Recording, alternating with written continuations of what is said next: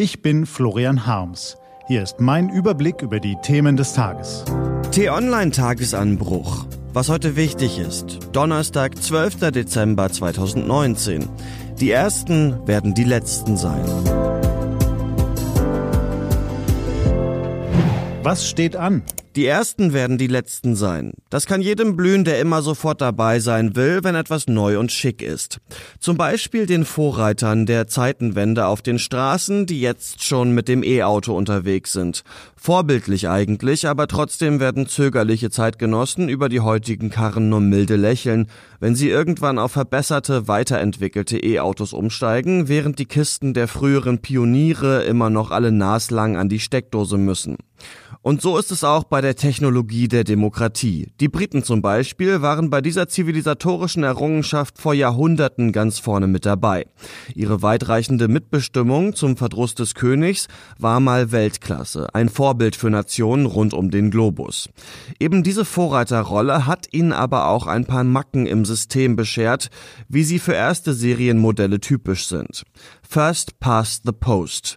Der Kandidat mit den meisten Stimmen gewinnt seinen Wahlkreis. So heißt das Prinzip, das ganz oben in der demokratischen Mängelliste steht und dringend mal ein Update bräuchte. Warum? Darum treten bei einer Wahl zum Beispiel fünf Bewerber an, von denen einer nur einen hauchdünnen Vorsprung vor den anderen Vieren hat, kann für den Spitzenreiter schon wenig mehr als ein Fünftel der Stimmen zum Sieg im Wahlkreis reichen. Und die übrigen Stimmen landen im Mülleimer der Geschichte. Es ist ein System, das die großen Parteien nahezu schamlos bevorzugt. Eines, das einer Partei die Mehrheit im Parlament verschaffen kann, obwohl sie nicht von einer Mehrheit der Bevölkerung gewählt wurde.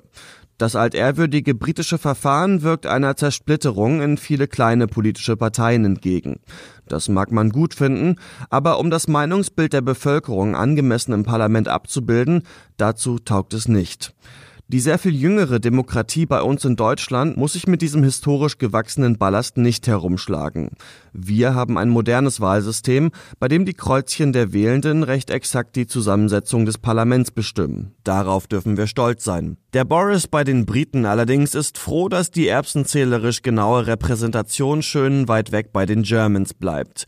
Denn heute wird auf den Inseln gewählt und es ist nicht irgendeine Abstimmung, sondern eine Schicksalswahl, die zugleich über den Brexit entscheiden dürfte, wie T-Online-Redakteur Stefan Rook aus London berichtet. In den Umfragen liegt Johnson zwar vor, aber für eine Mehrheit in der Bevölkerung reicht es wohl nicht. Da hilft ihm die Tradition. Die kleineren Parteien stutzt das Wahlrecht zurecht.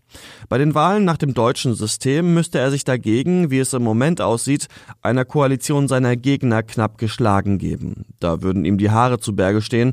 Na okay, das tun sie ohnehin. Die Briten ringen um den Brexit, die restlichen Staats- und Regierungschefs der EU treffen sich in Brüssel. Sie disputieren über Klimaschutz und Geld. Wie sollen die Haushalte für die Jahre 2021 bis 2027 gestaltet sein? Kann Ursula von der Leyen auf ihrem ersten Gipfel als EU-Kommissionschefin Pflöcke einschlagen? Sie will schnellen Klimaschutz, schnelle Digitalisierung, aber harte Kante gegen die amerikanischen Datenkraken Google, Facebook und Co. Sie will eine stabile Partnerschaft mit Afrika, um Armut, Terrorismus und Migration einzudämmen. Die Frau hat einen Plan, bleibt die Frage, wie viel sie umsetzen kann. Im Rahmen der Agenda 2010 hatte die rot-grüne Bundesregierung im Jahr 2003 den Meisterzwang für 53 Handwerker aufgehoben. Eine schlechte Entscheidung, in vielen Gewerken sank die Qualität. Heute will die schwarz-rote Koalition den Fehler korrigieren. Der Bundestag soll die Rückkehr zur Meisterpflicht in zwölf Berufen beschließen. Ebenfalls im Bundestag trifft sich der Untersuchungsausschuss zum Pkw-Mautfiasko. Wer Fiasko-Minister Andreas Scheuer in diesen Tagen auf politischen Terminen erlebt, erlebt einen sehr einsamen Mann. Das war der T-Online-Tagesanbruch vom 12. Dezember 2019. Den Tagesanbruch zum Hören gibt's auch in der Podcast-App Ihrer Wahl. Ich wünsche Ihnen einen entspannten Tag. Ihr Florian Harms.